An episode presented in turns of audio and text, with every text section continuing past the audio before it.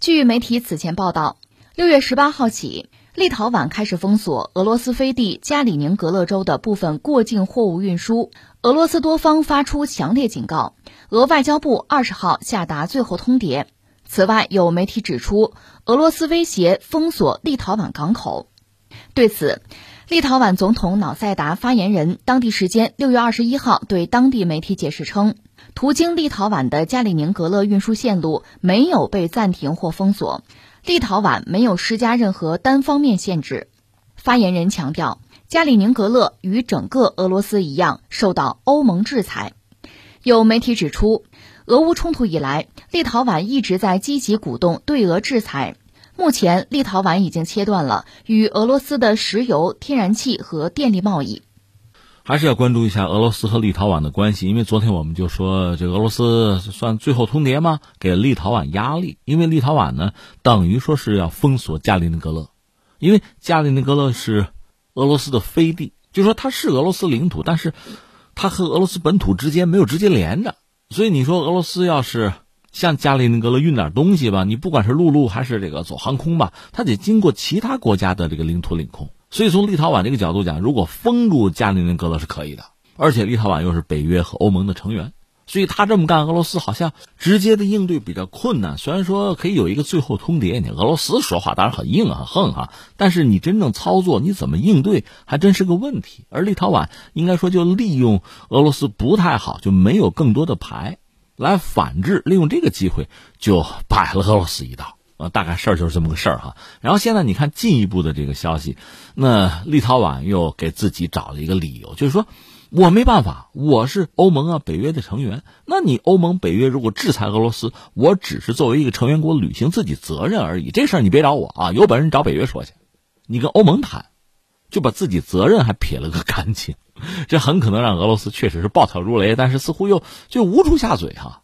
怎么看这个事情呢？我们一样一样说。第一，我们要说涉及到立陶宛这个国家，但中国人对他也有新认识啊。我们把我们的情感放在一边，就说俄罗斯和立陶宛和欧盟之间的关系是这样啊。苏联解体这个当口呢，立陶宛是率先就跑了，独立了。所以立陶宛这个独立是不是合法，在俄罗斯国内一直有人质疑，说你不合法呀。你苏联解体，大家就是作为成员国吧。加盟共和国纷纷独立，这没办法。但是你要先跑了，这个有一个合不合法的问题啊，就你是不是合法存疑？那你要不合法的话，那咱可以好好算算这个账。如果俄罗斯作为苏联一个所谓继承者啊，要跟立陶宛算账的话，这样别人别拦着啊，我们俩的事儿很可能出现这个局面。待会儿我们再细说啊，这是一个一个梗。另外呢，就是呃，立陶宛是在二零零四年加入的欧盟。因为当时你看，一九九一年苏联解体到二零零四年吧，立陶宛加入欧盟。那你说俄罗斯什么态度呢？呃，态度其实比较理性。嗯，我们围观群众看说比较理性。第一个呢，我不拦着欧盟啊，毕竟不是北约。立陶宛加入北约，俄罗斯肯定是不高兴，甚至不干。但是也没有办法啊。但是你要加入欧盟，这是一个政治和经济的一个组织哈。这个我不拦着，但是我有话就放在前面。那俄罗斯什么意思呢？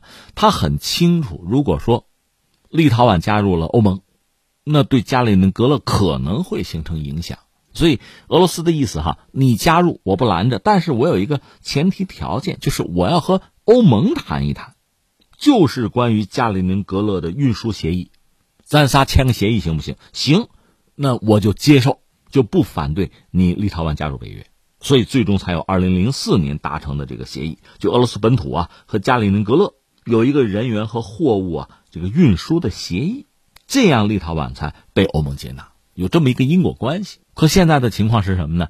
你立陶宛进去了，现在等于你撕毁协议了，你跟欧盟说了不算数了，等于说是这么件事儿。其实说到立陶宛、欧盟、俄罗斯之间这个关系，你比如说克里米亚事件，二零一四年那个时候，欧盟对俄罗斯也有制裁，但是立陶宛呢，呃，应该说当时是遵守这个规则，就没跟。那这次俄乌战争爆发，一开始立陶宛呢，相对来说也比较。谨慎吧。欧盟确实在三月份呢，就开出了禁运货物清单，而立陶宛呢，你注意啊，今年三月份立陶宛可没跟。你说，哎，那他还比较理智啊？对啊，如果这样论起来的话，呃，俄罗斯和欧盟还有立陶宛，我们不是说吗？二零零四年在立陶宛入盟的那时候达成的那个协议，涉及到运输这个协议，当时大家说好的，按规矩办就行，说话得算数啊。所以不管怎么说，立陶宛一直还是遵守这个协议。到今年三月份，欧盟对俄罗斯进行制裁的时候，立陶宛也还比较谨慎。但是我们说，最近这段时间他可就比较活跃了，在制裁俄罗斯这个问题上就比较积极，而且现在等于说主动出招。昨天我们不就说吗？这无外乎两个可能，一个呢就是要表态，要积极，我比你们所有人都更积极。立陶宛就是要在对俄罗斯的态度上要表明立场，这是一种可能性，咱不能排除。还有一个可能性是什么呢？那就是背后有人主使啦，有幕后黑手啦，推一把呀，让他做马前卒，做棋子儿去火中取栗啊。是谁呢？如果你推的话，恐怕就是北约里边的老大，就是美国了。所以这个事儿呢，你这样看，大概这个逻辑就比较清楚了。那你看，我们按照时间顺序梳理一下：俄乌战争，然后美国拉着西方对俄罗斯进行打压、制裁啊，提出 SWIFT 系统啊，扔什么金融原子弹啊，这一系列的做法对俄罗斯没有造成致命的打击。俄罗斯相应的推出啊，比如卢布结算令啊，天然气和卢布挂钩啊，这样一系列做法，实际上他卖油气还赚钱了。我们不是说这个仗他打。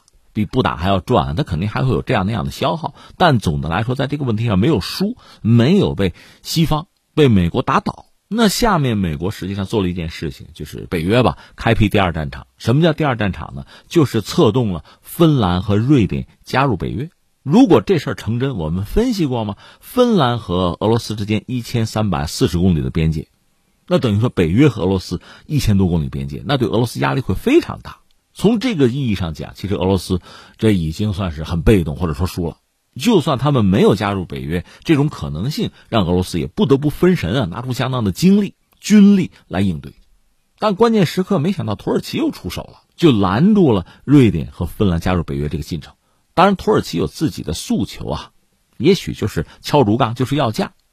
但不管怎么说呢，芬兰和瑞典加入北约这个进程，现在等于说就很尴尬，就暂停了。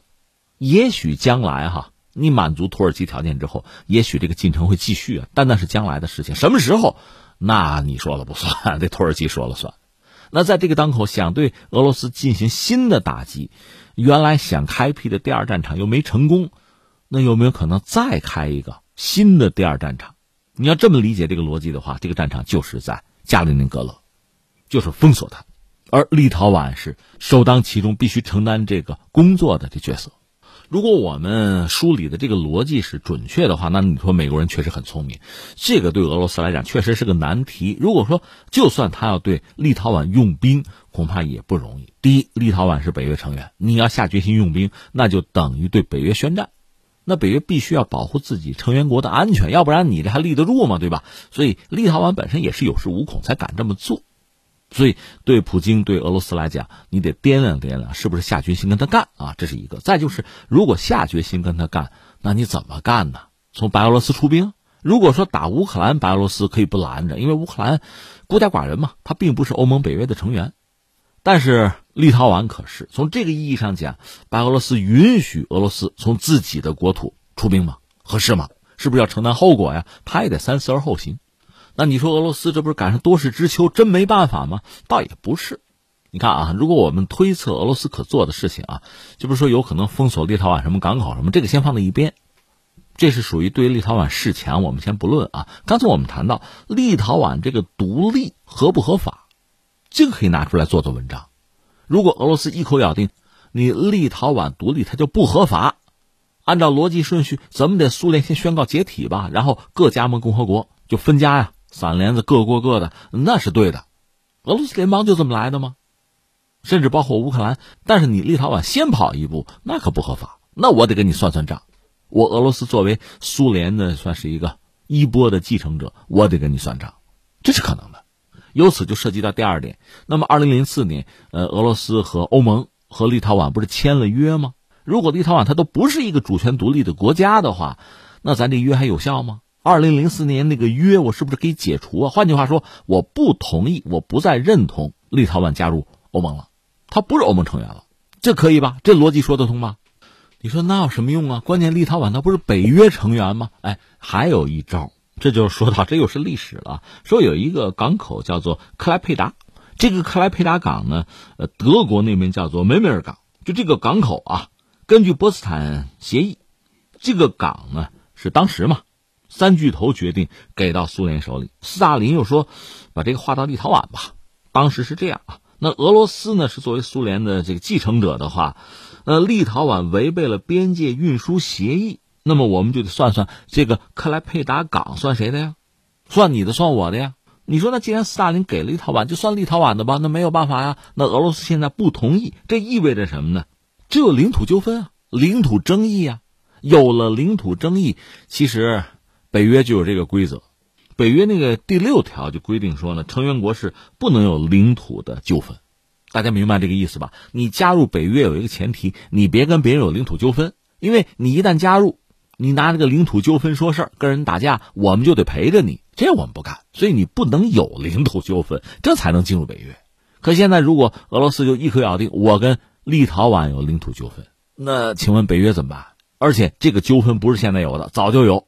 那按说立陶宛作为北约成员都不合格，这也算釜底抽薪之计啊。所以俄罗斯可以有一系列的在法理上的应对。但是仅仅是动嘴是没有用的。你如果没有实力对立陶宛进行真正的打击的话啊，恐怕光靠嘴是依然解决不了问题的。最后我们再说一句，就是俄罗斯可能会投鼠忌器，因为如果跟立陶宛干起来，立陶宛是北约成员，那向北约宣战和北约进行军事博弈，俄罗斯恐怕会会有顾虑。但翻回来，北约对俄罗斯难道就没有顾忌吗？没有忌惮吗？也会有的呀。很简单，如果北约能够很轻松的干掉俄罗斯，我理解他早就动手了。那为什么俄乌战争爆发，西方特别是北约啊、美国这样的，我们一兵一卒都不派，我们不参战啊？说到底还是不愿意直接和俄罗斯进行正面的军事对抗。对方毕竟有核武器，而且真干起来，鹿死谁手就不一定了。如果说俄罗斯在乌克兰的军事行动，它叫特别军事行动吗？它会有所顾忌。收着打，但是真和北约干起来了，那是只能赢不能输啊！那必须竭尽全力，一开始就把你打趴下再说。所以从北约这个角度讲，是不是愿意利用立陶宛这个事儿，真的对俄罗斯进行军事打击？恐怕他也不敢。